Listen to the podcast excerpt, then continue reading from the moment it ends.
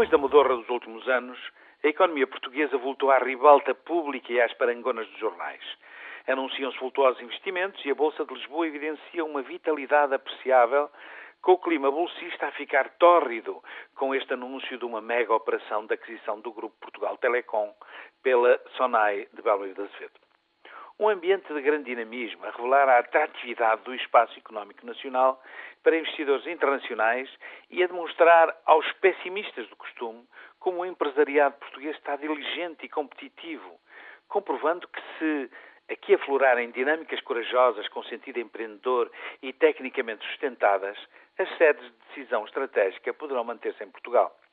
Enfim, provando que o mercado funciona e que só mesmo com o mercado a funcionar a criação de riqueza é possível. Não faço ideia se a OPA da Sonai APT irá resultar ou não.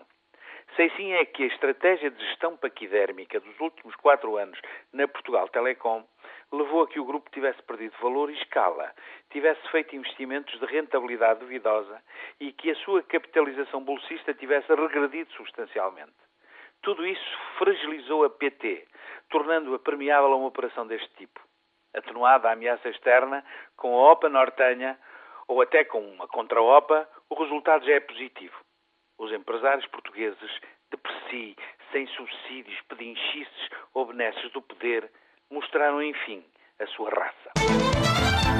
É corrente ouvirem-se as maiores diatribes contra os partidos políticos que estão distantes dos eleitores, que o modelo está ultrapassado, que a democracia se não esgota nos partidos.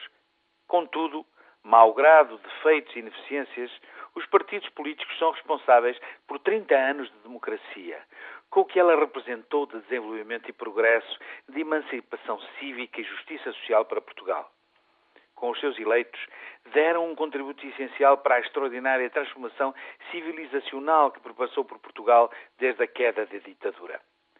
A democracia não se esgota nos partidos. A sua é a dimensão da democracia representativa. E essa foi um sucesso entre nós. Falta ainda cumprir a democracia participativa, que reflete a intervenção plena e direta dos cidadãos nas estruturas cívicas de proximidade, no movimento associativo, comissões de utentes, de moradores, de defesa do património, do ambiente, culturais, regionais ou no apoio social. Todavia, o generalizado desinteresse dos cidadãos levou a um rotundo fracasso da democracia participativa. Fala-se agora na emergência do movimento cívico. Bem-vindo. Até agora têm prevalecido as dinâmicas vanguardistas de escassa representatividade democrática.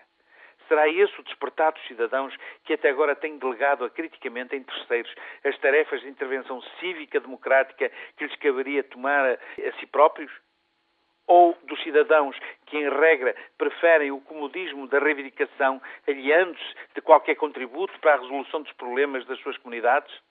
Como se tal não lhes dissesse respeito antes de exorcizarem os partidos políticos que assumem o encargo de gerirem a coisa pública e de construir um futuro coletivo melhor, é tempo dos cidadãos se devotarem à participação cotidiana e cívica na vida das suas comunidades, em vez de se centrarem doentiamente em chavões estereotipados que pouco acrescento dão às transformações de que Portugal carece.